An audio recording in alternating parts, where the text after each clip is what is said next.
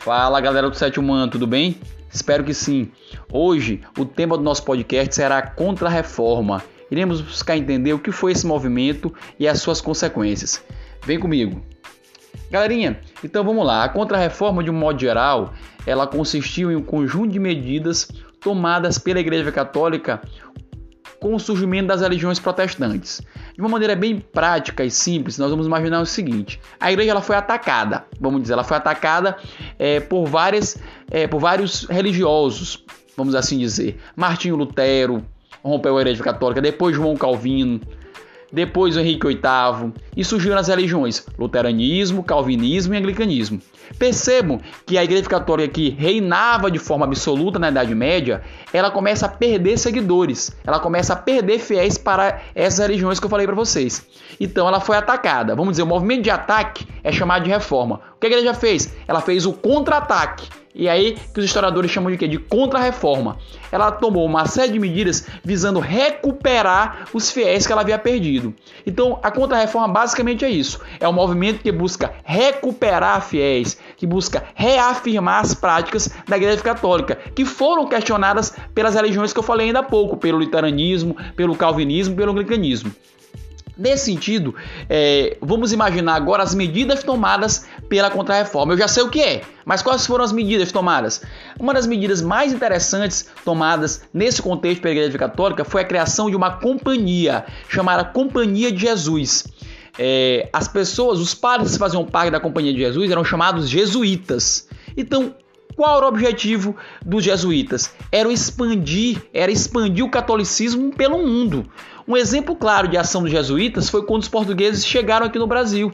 Os padres jesuítas vieram junto para o quê? Para catequizar os índios, ou seja, para transformá-los em católicos, para apresentar para eles a fé católica. Então, a, a, companhia dos padres jesuítas era isso, era uma companhia formada por um grupo, um grupo de padres que saía pelo mundo buscando catequizar fiéis, transformá-los em católicos. Vieram para o Brasil, como eu coloquei.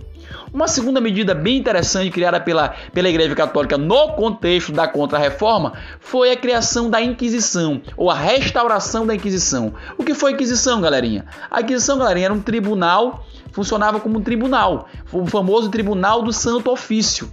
É, qual era a principal função desse tribunal? Era combater o desvio dos fiéis católicos.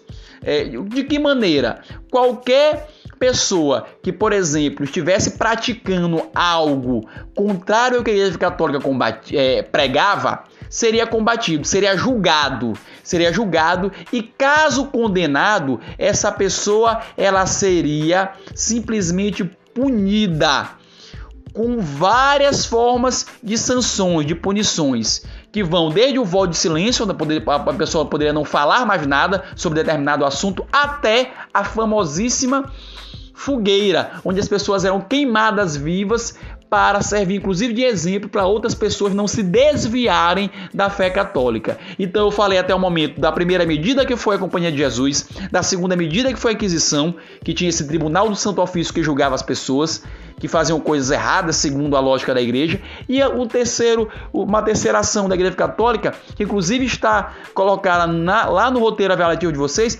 é, é, foi, a, foi uma reunião chamada Concílio de Trento, é, reunião esta feita em 1542, organizada pelo Papa da época, pelo Papa III. O que foi essa reunião? Essa reunião ela, ela selou, ela ratificou, ela confirmou o conjunto de medidas tomadas pela Contra-Reforma.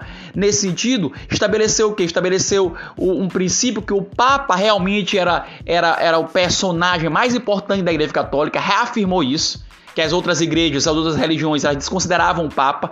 A, o Concílio de Trento ele reafirma que o Papa realmente ele é infalível, ele é o representante de Deus na Terra. Além disso, ela, essa, essa, esse Concílio de Trento ele ele simplesmente cria uma lista de livros que é proibida para qualquer católico ler. Essa lista de livros tem nome, é chamado Index, ou seja, ela promove uma, uma lista de livros que o católico não pode ler, que são proibidos para o católico. Por quê? Porque, obviamente, falavam mal da religião católica.